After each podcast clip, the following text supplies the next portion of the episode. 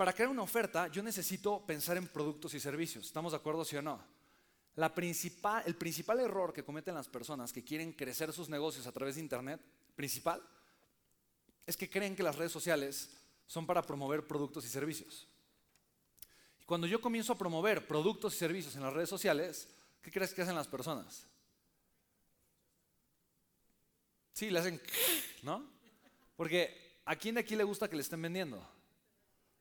A nadie. Pero ¿a quién de aquí le gusta comprar? A ver, tu mano.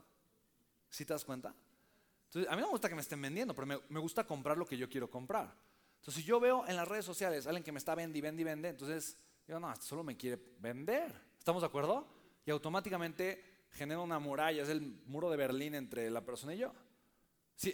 ¿Te hace sentido, sí o no? Entonces, yo tengo que aprender a convertir en una persona de valor. Si yo, mi oferta, la centro en productos, no voy a vender mucho. Si yo mi oferta la centro en la transformación que le voy a dar a la persona, yo voy a vender mucho. ¿Hace sentido? Y para eso es tan importante el propósito. Entonces yo tengo que entender que no todo lo que yo quiero vender a través de Internet puede venderse bien a través de Internet. Esto es lo primero en lo que tengo que ser realista. ¿Sí? ¿Hace sentido? ¿Sí o no? Tengo que ser realista, la verdad. No todo se va a vender, no todo se va a vender igual. ¿Ok? Entonces, fíjate, lo primero que tengo que hacer es un filtro. Voy a hacer una lluvia de ideas con todos los productos y servicios y todas las posibles ofertas que yo puedo crear, pero voy a elegir de forma inteligente. ¿Sí hace sentido? Y el primer filtro es la rentabilidad. Por ejemplo, ¿tú qué prefieres? Un negocio, si te dije, oye, vas a ser dueño de un negocio. Uno factura, no sé, 10 millones al mes, pero sus gastos son de 9 millones 800 mil pesos. ¿Cuál es su utilidad? 200 mil.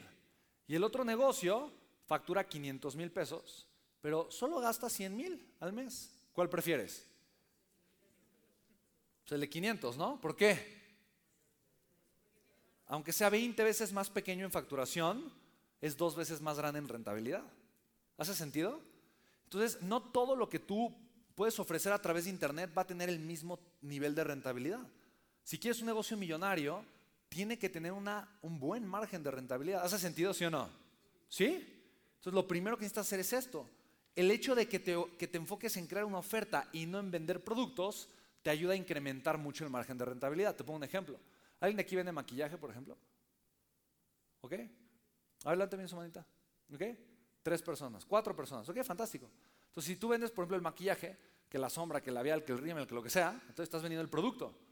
Cada venta, ¿cuánto va a costar? Sea, ¿en cuánto vas a dar cada venta? O sea, una venta promedio si vendes maquillaje, ¿de cuánto es? Mil. ¿Por allá? ¿Cuánto? ¿Por acá? De mil a dos mil el ticket promedio. Entonces imagínate que ese es, ¿no? De, personas que compran, no solo un producto, pero dos, tres, cuatro, tal vez cinco, no lo sé, ¿no? Entonces te compran productos. Pero imagina que yo creo una oferta. Y yo lo que hago es que ofrezco un programa de rejuvenecimiento facial en donde yo le enseño a las mujeres cómo maquillarse, qué tipo de producto utilizar, cuándo y por qué, y les doy un curso de cómo aplicarlo, y el kit, y les incluye un kit de maquillaje, ¿me explico? Y entonces, en vez, y, todo eso se lo, se lo, ofrezco en, no sé, 5 mil pesos. ¿Lo comprarían, sí o no?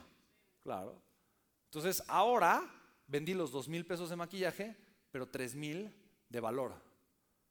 Ahora estoy teniendo algo que es mucho más rentable. ¿Sí? ¿Sí, me siguen o no?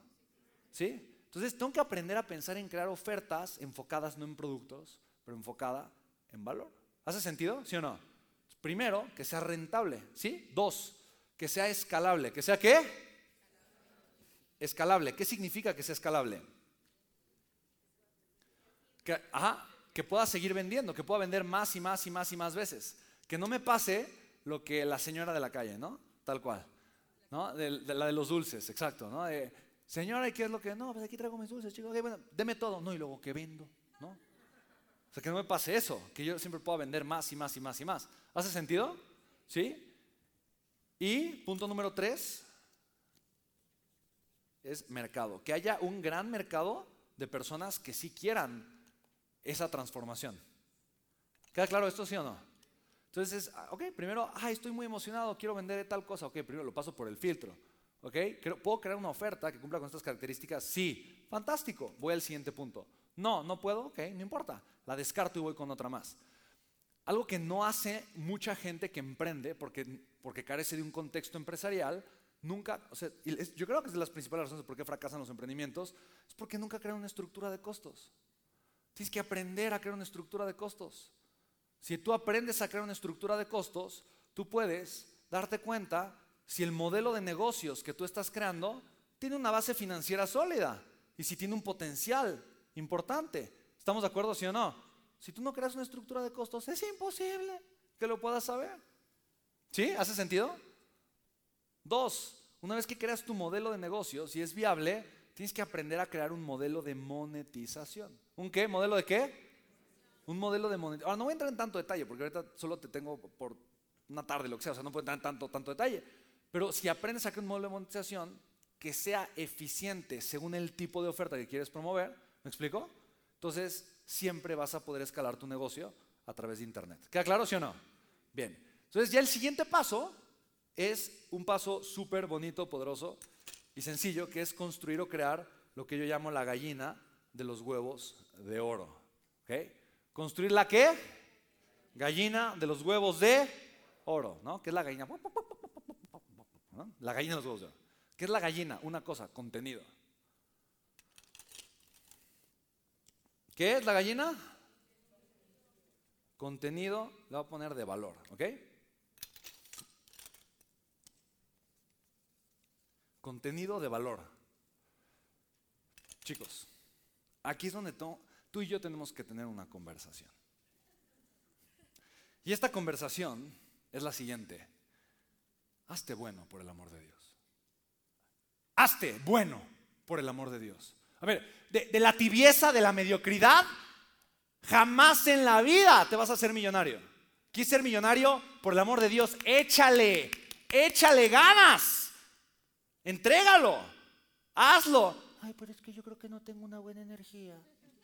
Ay, pero es que yo creo que soy tímido. Mira, de verdad, no conozco un solo millonario que no haya lidiado con su personalidad. Todos tenemos que lidiar con nuestra personalidad. ¿Hace sentido, sí o no?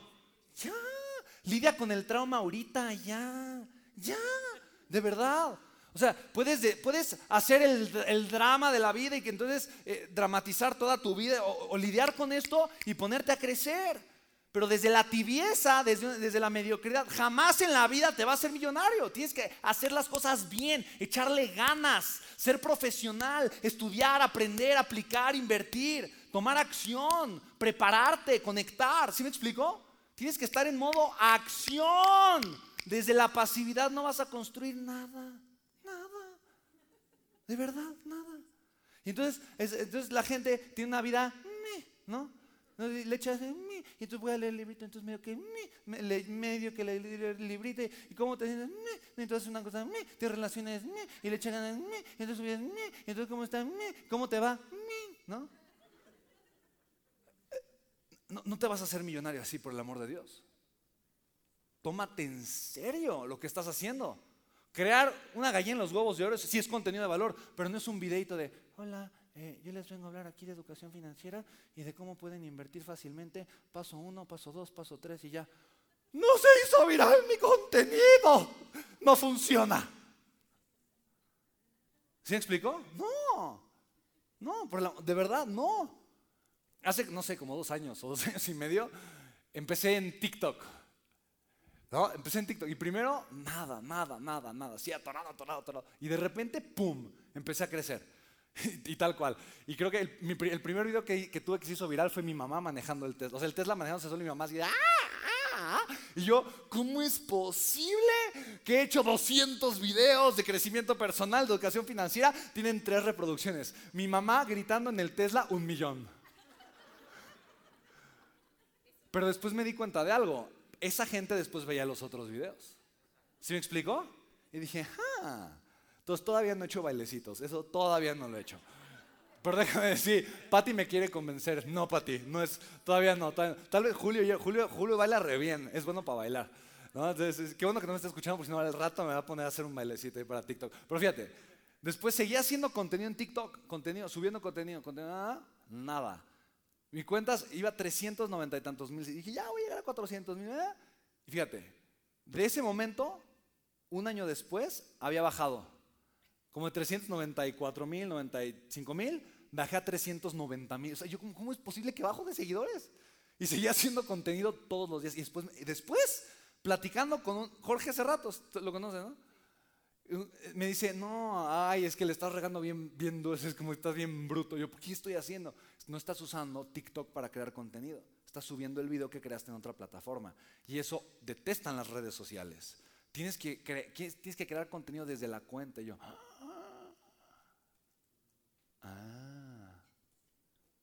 Entonces fíjate, lo empezamos a hacer así. ¿Y qué crees? Volví a crecer así. Entonces ya superé los 400 en dos semanas. ¿Me explico? Un pequeño detalle, pero no dejé de crear contenido. ¿Sí me explico? Bien bruto durante un año. No importa, no importa, no importa. ¿Sí me explico? No importa, pero no regreso a mí. ¿Sí me explico? ¿Sí? ¿Hace sentido, sí o no? Y entonces solo es cuestión de tiempo y de repente lo voy a... Ahora, honestamente, a mí me vale un cacahuate los seguidores. Honestamente, eso no importa. Una de mis mejores estudiantes se llama Carol Arteaga. Tiene 3.000 seguidores. Ya facturó más de medio millón de dólares en su negocio. No tiene nada que ver cuántos seguidores tienes con tu negocio. ¿Me explico? Pero, a final de cuentas, ese es el ejemplo.